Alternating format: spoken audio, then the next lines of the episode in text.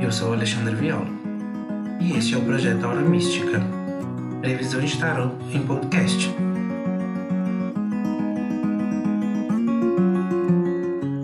Leitura para o signo de Virgem, do dia 16 ao dia 23 de maio.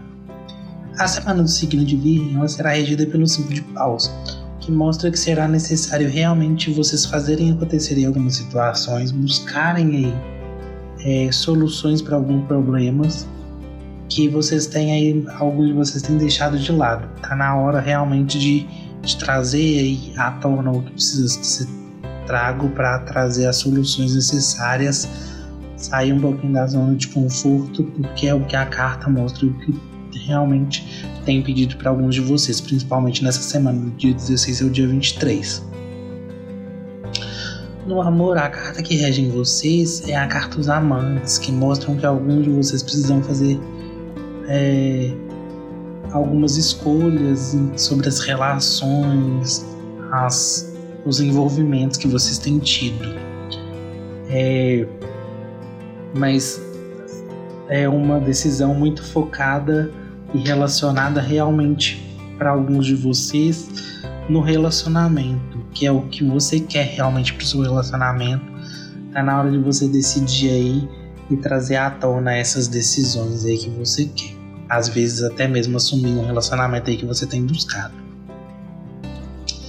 No trabalho, vocês começam a ter controle sobre os desafios que têm aparecido aí e que se mostram para vocês com uma certa frequência. É, mostrando seus conhecimentos e sabedoria sobre os assuntos específicos no trabalho que tem aparecido. E isso é, traz um, um grande crescimento profissional para alguns de vocês, podendo é, possibilitar até mesmo neste momento eu vejo alguns de vocês tendo é, crescimento e uma promoção aí no trabalho. E como conselho saiu o Cavaleiro de Ouros, que é justamente buscar aí ações que façam você crescer e conquistar novas coisas, né?